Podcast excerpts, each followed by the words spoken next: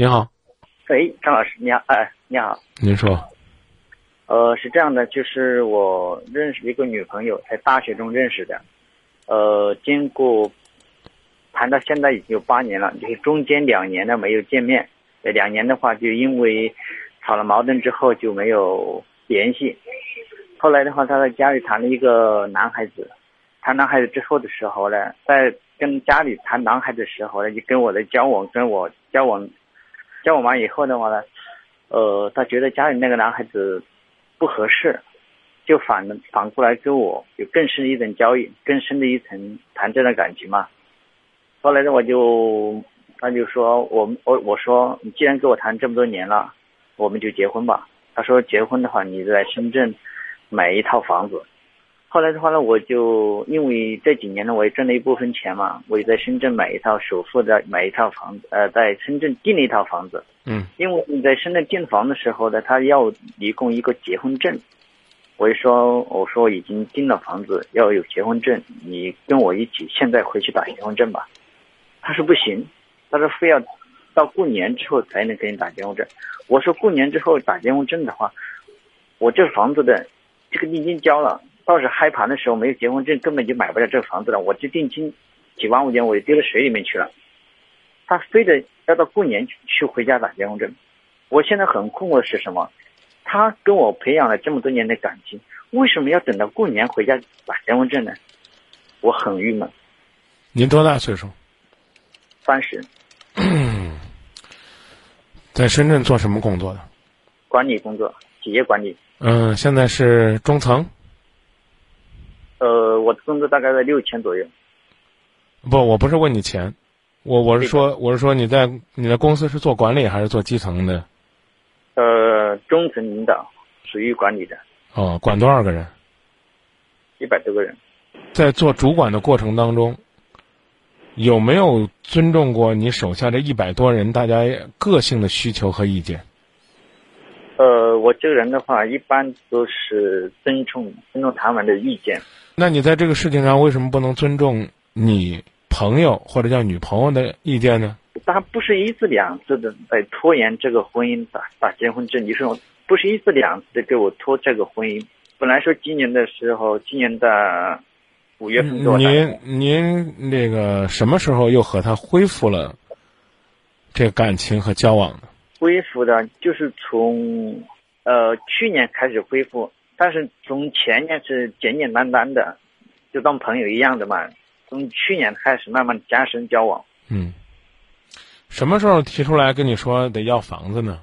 呃，要房子就是自从自从谈恋爱的那时候起，就跟我说要房子，因为我没钱，嗯，就打消这个主意。您自己呢，订了一套房子。不没没有定，但是我就是看好一套房子啊，对对对对对，您让我说完，您自己订了一套房子，然后呢，房子要求您提供有结婚证是吧？对。啊，您没有结婚证您就定了，这种违规或者叫暗箱操作，是您自己的责任呢。您不能说因为我订了一套需要结婚证的房子，您逮着谁就要求谁给你办证啊。所以我刚才跟你讲的意思就是说，你既然呢作为一个主管。可以尊重你下边那一百多个人每个人的个性和意见，是，请请你也尊重你女朋友的意见。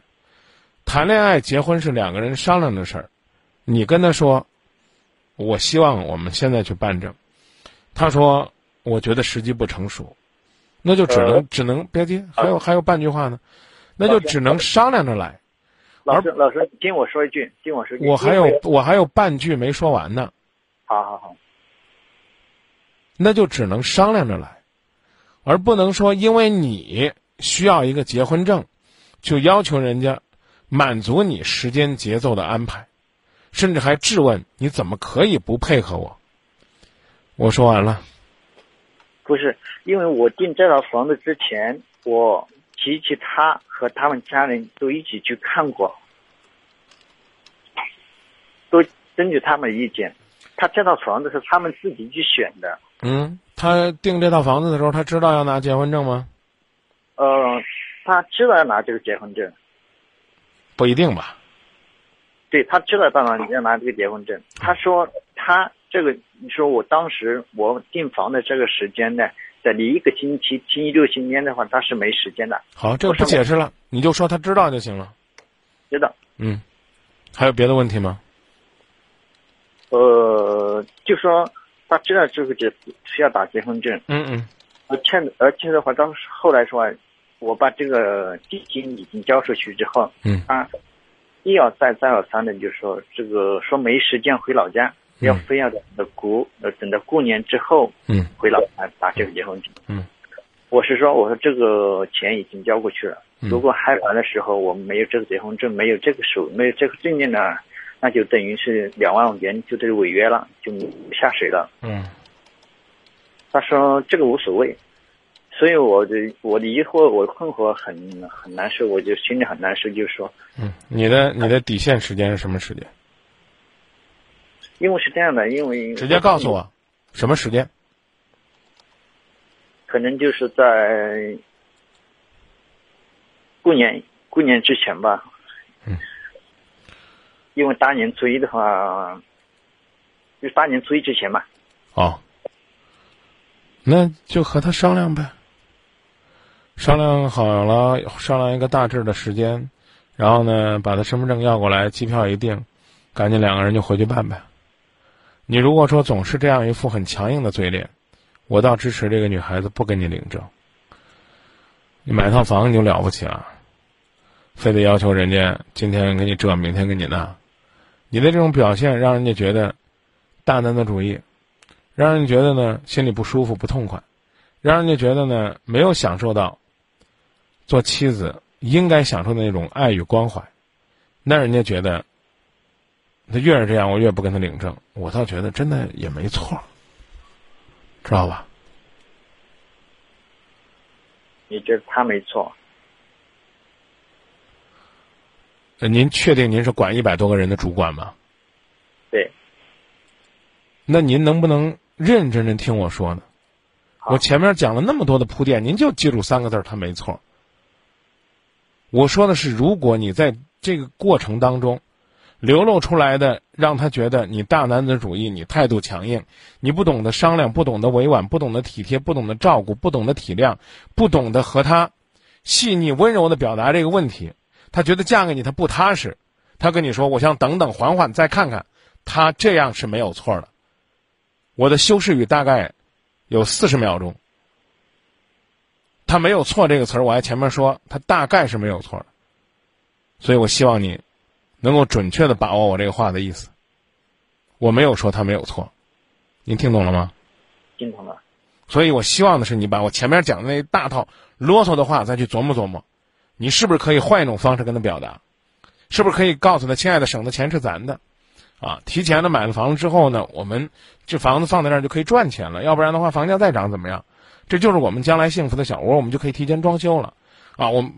所有的东西都是我们，都是我们。我所做的一切都是为了我们将来，而不是跟他说：“你怎么可以这样？你言而不信，你这个人不厚道，你这个人欺骗我，你这个人伤害了我，你对感情不认真不专一，你让我有可能这两万块钱打水漂。”你所有讲这话的出发点是你，我，你和他是割裂的。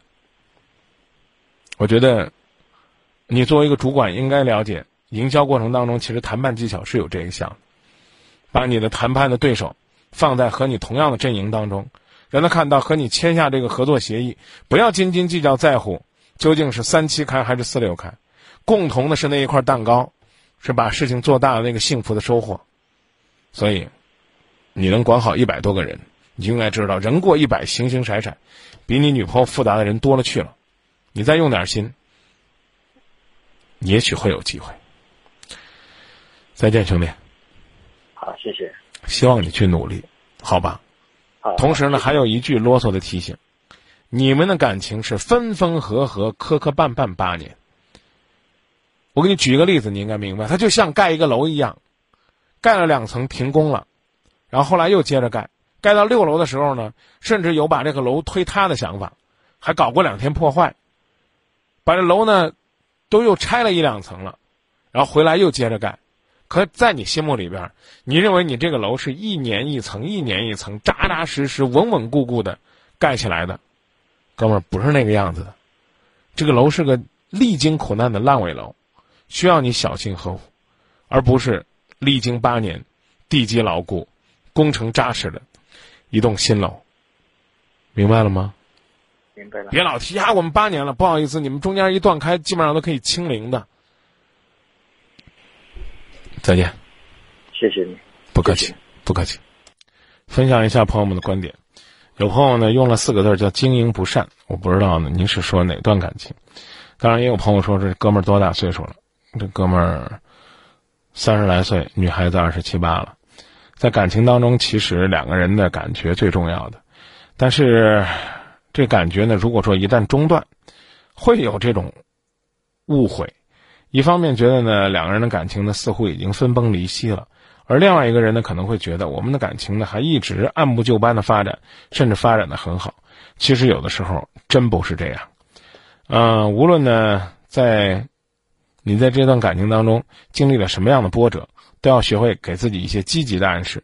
比如说，你可以告诉自己，这女孩子还是其实挺好的，对吧？她不看重那套房子，不是说觉得呀买套房子是自己的啦呀，在特区深圳呐，好像是哎。就觉得这个自己的物质生活就要改变了，于是乎对你趋之若鹜。反而呢，越是这样冷冰冰的，我倒觉得他是一个在思考自己感情的人。哪怕他不是很爱你，甚至不爱你，他能够呢有这样的一份冷静，然后告诉自己要等一等，要看一看，要认认真真、细致的分析一下。我觉得这都未必是坏事。还有一条微博要分享一下，说现在大多数人呢都在计较，为什么？我要如此的付出，啊，凭什么呢？我来付出，凭什么我来牺牲？彼此呢，却忘记了相互尊重、相互退让。